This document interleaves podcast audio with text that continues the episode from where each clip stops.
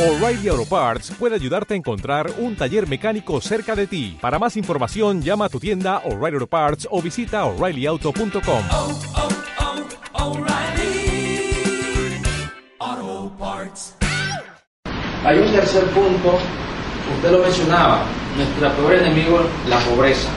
La historia de la minería, la historia de la minería habla por sí sola y podemos revisar Bolivia. Y lo dijo hace tres días eh, el periodista de Telesur, no recuerdo su nombre, y él decía, nuestros gobiernos socialistas, nuestros gobiernos revolucionarios, no deberíamos estar pensando en el extractivismo. Y se refería precisamente a la cumbre que hubo en Bolivia ahorita, que precisamente se tocó el tema sobre el extractivismo con los G77. Más China, la gran mayoría no están a favor del extractivismo por los impactos ambientales. Y no hablemos de la minería de hace 100 años, no hablemos de la minería a base de mercurio, la minería a base de cianuro.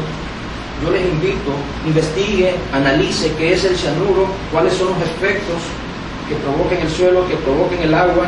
Cuizaltepe a unos 3-5 kilómetros. Tenemos el río San Francisco, que cae ante Colostote, es el mismo. Este río va a dar a, las playas, las playas al lago de Nicaragua. Han considerado estos planes de impacto ambiental a posible contaminación al lago de Nicaragua. El lago de Nicaragua está siendo contaminado por el río Mayales. Ahí vamos a encontrar cianuro, mercurio, plomo y otros componentes. Y esto no es un solo estudio que se ha hecho. Los estudios son muchos.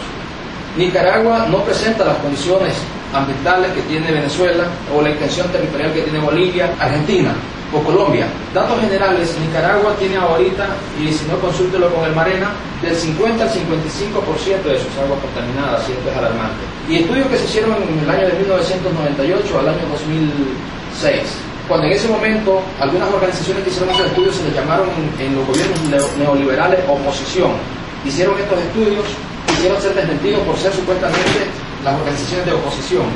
Y el 60% donde se dieron estas concesiones no fueron consultadas a las poblaciones. Y es esa nuestra preocupación.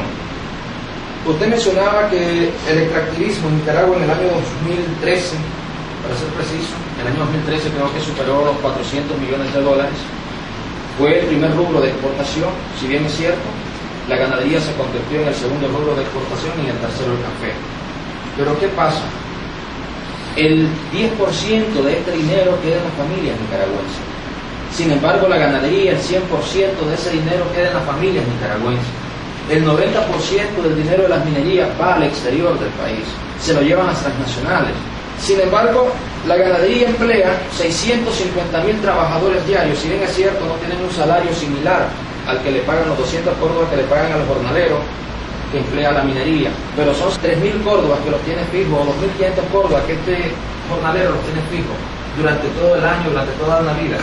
La ganadería emplea, aporta, perdón, el 19% del Producto Interno Bruto, la minería el 1%. Sería bueno hacer balances. ¿Qué pesa más? El 1% de la minería versus el 19% del PIB, los 650.000 empleos generados por la ganadería y la agricultura y los 19.000 generados por la minería.